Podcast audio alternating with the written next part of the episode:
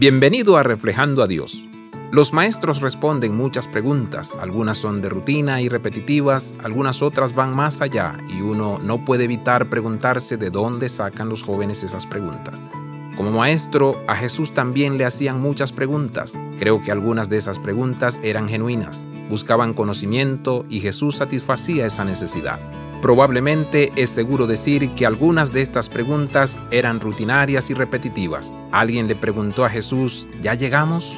Las escrituras registran que algunas personas trataron de usar preguntas cuidadosamente entrelazadas con la esperanza de confundir y poner a prueba a Jesús, por supuesto que fallaron. Por ejemplo, un abogado preguntó una vez a Jesús cómo heredar la vida eterna. Jesús respondió inteligentemente a la pregunta del abogado con una pregunta sobre lo que la ley decía sobre el asunto. El abogado declaró correctamente que la ley decía que uno debe amar a Dios y a los demás, respondiendo así a su propia pregunta. Jesús ayudó al abogado a darse cuenta de que el amor era el conducto que marcaba el camino hacia la vida eterna. Dios nos demostró ese amor en la cruz y la tumba vacía fue la conquista de la muerte. Dios es amor, Dios es vida. Abraza la vida de santidad.